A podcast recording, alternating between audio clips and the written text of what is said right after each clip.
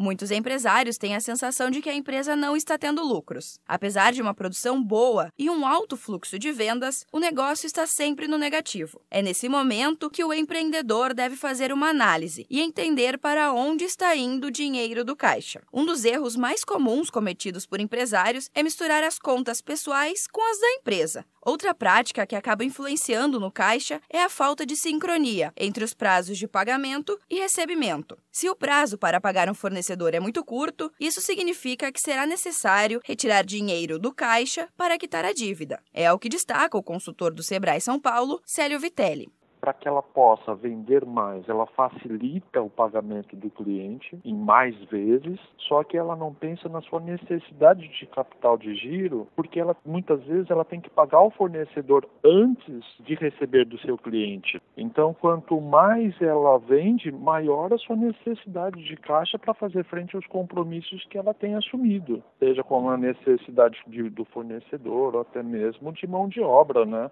Estoque com alto número de mercadoria é sinal de dinheiro parado. O valor investido ainda não foi recuperado pela empresa e acaba faltando no capital para adquirir novos produtos. Ao perceber uma situação como essa, o empreendedor precisa tomar medidas urgentes, como destaca Célio Vitelli. Às vezes tem um estoque parado, é o momento dela fazer alguma ação, uma promoção, passar a informação para o cliente de um certo benefício, uma certa vantagem que ele possa vir a ter em função daquele produto, né?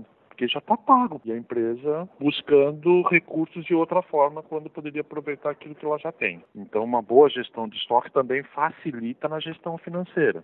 Para evitar problemas com os cofres, o empresário deve prestar atenção aos gastos fixos. A cada um real de despesa, o negócio precisa ter o dobro em faturamento para cobrir o valor e ainda ter dinheiro em caixa. Estar atento aos preços dos produtos que são comercializados ajuda a evitar que a empresa entre no vermelho. Se a margem de lucro for mal calculada, mesmo vendendo muito, será impossível pagar as contas. O Sebrae São Paulo auxilia empresas que precisam de melhorias na gestão de finanças. Para mais informações, procure o escritório do Sebrae mais próximo da sua cidade ou ligue para 0800 570 0800. Da Padrinho Conteúdo para a agência Sebrae de Notícias, Giovana Dornelles.